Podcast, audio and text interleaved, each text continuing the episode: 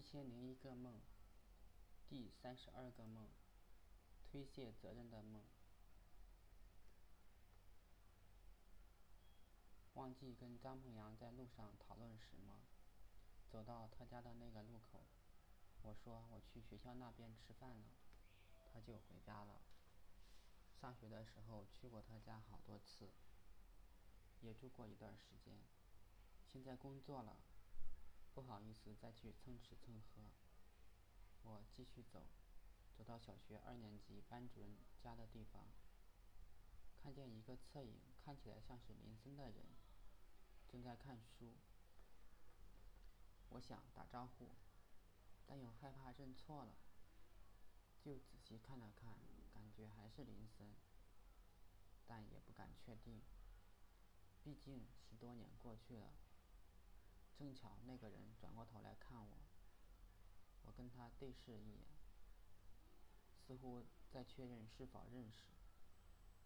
最后我发现不是林森，就继续往前走了。来到丁字路口，这里有一家小店。我问有什么吃的，老板说现在只有卤面。我说你们菜单上不是还有西红柿捞面吗？老板说卖完了。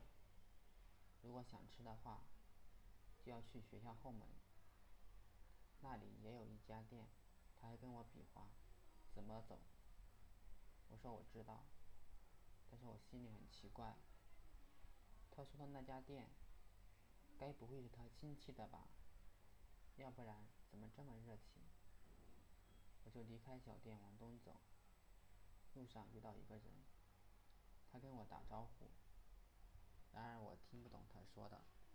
他又说了好几遍，然而我还是没有听懂。我说听不懂你说的，就继续往前走。走到小卖部的位置，看到了四年级班主任的儿子，幸福。他现在长了满脸胡子，变成了大胡子。我微笑着跟他打招呼。他似乎认不出我来，从我旁边走过去了。昨天晚上去东湖公园散步，一路上思绪万千，又想到了初恋，想起在元旦晚会上他和你几个女同学跳的舞。我记得当时他们都是穿黑色衣服，一曲终了，每个人手里撒出很多彩纸屑。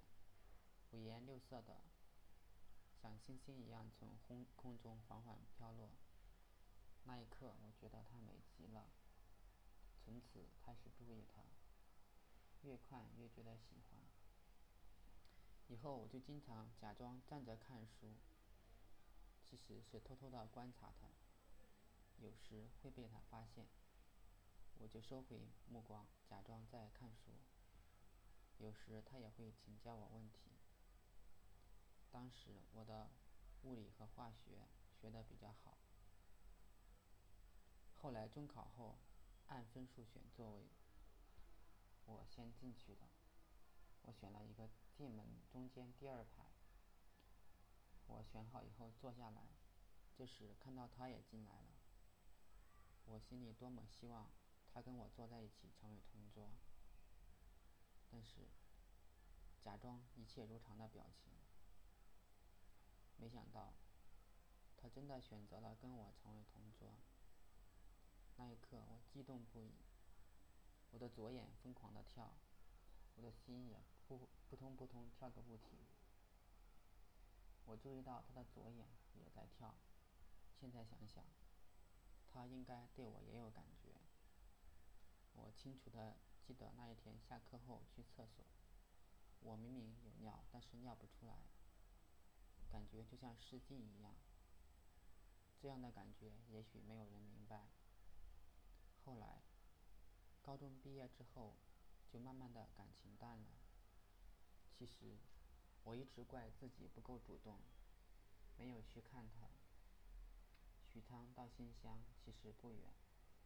后来，他毕业之后去了无锡，距离许昌更远了。我更加没有动力去看他。